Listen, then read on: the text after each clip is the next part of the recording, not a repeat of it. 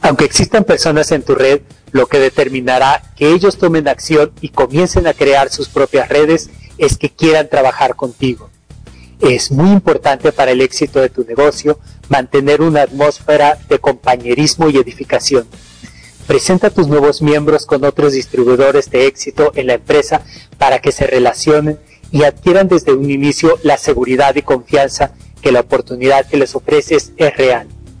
Para construir redes fuertes, sólidas y en constante crecimiento, primeramente hay que entender la naturaleza de este tipo de negocios. ¿Con quién empieza tu negocio de mercadeo en red? Contigo mismo. Esto significa que el negocio empieza con una sola persona.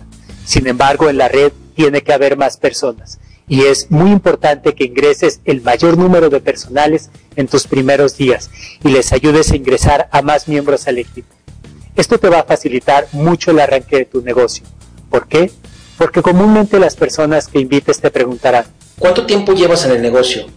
Si tu respuesta es, hace dos semanas que inicié y actualmente ya hay 16 personas en mi red, es un negocio fantástico. Ante esta respuesta, muy posiblemente las personas querrán participar y se inscribirán en el momento. Por el contrario, si tu respuesta es, llevo dos semanas en el negocio y apenas tengo dos personas en mi red, quizá no les llame la atención lo que tú tienes que ofrecerles. Si vamos a desarrollar una red, sería bueno saber qué hace que la red crezca y qué es lo que impide su crecimiento. Lo que determina que esa red crezca o no son las relaciones. Existen cuatro principios fundamentales para construir redes.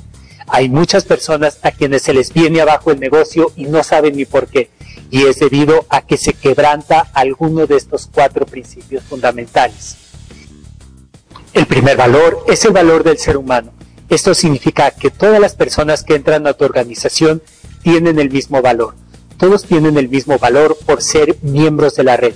Este es el fundamento para ser parte de una gran familia, porque de lo contrario la gente se aísla.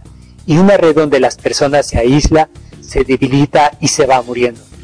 El segundo principio es el principio de la igualdad. Todos somos iguales. Todos los que hemos firmado la hoja de inscripción estamos en el mismo nivel, es decir, estamos de igual a igual. Esto significa que nadie puede obligar a nadie, y esta es la magia de este tipo de negocios. Todo el que entra, entra porque tiene la convicción propia de que este negocio le puede funcionar y puede ser realidad sus sueños. El tercer principio es el del amor. Si tratas con amor y respeto a las personas de tu grupo, la red se fortalece. Este es un negocio de relaciones. Nadie está obligado a hacerlo. Nadie está obligado a actuar. Actúan porque tienen convicción propia. Actúan porque se sienten bien con ellos mismos actúan porque se sienten cómodos y actúan porque se sienten parte de un equipo. El cuarto principio es el de la libertad. En redes de mercadeo siempre hablamos del balance entre el tiempo y el dinero. El tiempo y el dinero es una expresión de libertad. Si no hay dinero, la libertad está limitada. Si tienes dinero pero no tienes tiempo, tampoco eres libre. Por esta razón, la duplicación tiene que ser el objetivo final de tu negocio. Lograr que la gente te duplique es lograr que ellos hagan lo que tú haces. Por lo tanto, si quieres crear duplicación en tu negocio, primero necesitas saber qué personas buscar y dónde buscarlas. Y esto lo logras a través de cinco sencillos principios. Primero, que tengan un historial de éxito o una buena posición financiera. Para evitar el mayor número de objeciones posible, lo mejor es que invites a personas similares a ti invites a tu grupo de iguales y busques desarrollar tu red a un nivel más alto que tu nivel actual. Siempre va a haber gente mejor que uno en los negocios y siempre va a haber gente con menos actitud que uno para los negocios. Si tuviste la oportunidad de negocio en el mercadeo en red, la gente que es mejor que tú en los negocios, ¿crees que también la verá? La respuesta obviamente es sí. Si por el contrario pasas todo el tiempo hablándole a personas con dificultades financieras, personas quienes han tenido solo pequeños logros en su vida, entonces es muy probable que te pongan toda clase de objeciones y excusas para no hacer algo diferente. En el mundo de los negocios existe un dicho, puedes crear pretextos o puedes crear dinero, pero nunca los dos. Dos, que esté buscando iniciar un negocio propio. La mayoría de las objeciones y excusas surgen porque invitamos personas que no están buscando un negocio. Observa el perfil de las personas que estás contactando y pregúntate, ¿están buscando un negocio? Descubrirás que la mayoría no. ¿Son personas dispuestas a hacer algo diferente? Nuevamente la respuesta es no.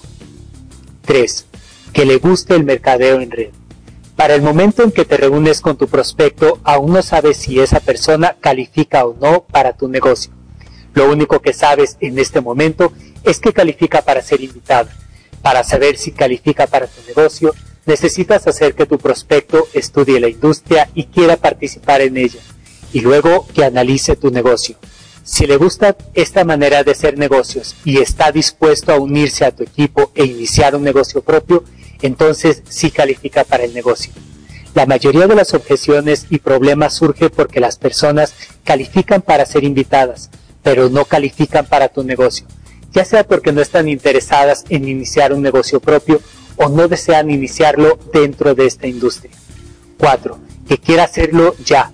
Para lograr la duplicación tienes que trabajar con alguien que quiera hacerlo ahora. Cuando alguien te pone un pero, eso lo mató como líder porque el pero va a limitar su acción en el negocio y lo que tú estás buscando es alguien como tú, que entre en acción ya. Necesitas personas que visualicen la oportunidad y digan, ¿cuándo arrancamos con esto? Ese es el tipo de personas que estás buscando. 5. Que esté dispuesto a aprender cómo hacerlo. La mayoría de las personas quieren hacerlo a su manera y piensan que como ellos lo hacen es mejor. Si este es el caso, no trabajes con él, déjalo en su libertad de hacerlo a su manera y de tener un negocio pequeño. Tú estás buscando una persona que haga este negocio igual que tú, que quiera y esté dispuesto a hacerlo profesionalmente, como el sistema lo enseña. Esta es una profesión y las personas que aprendan los fundamentos de esta profesión van a ser los profesionales mejor pagados en el siglo XXI. Las personas que sean capaces de seguir instrucciones serán las más exitosas en este modelo de negocios.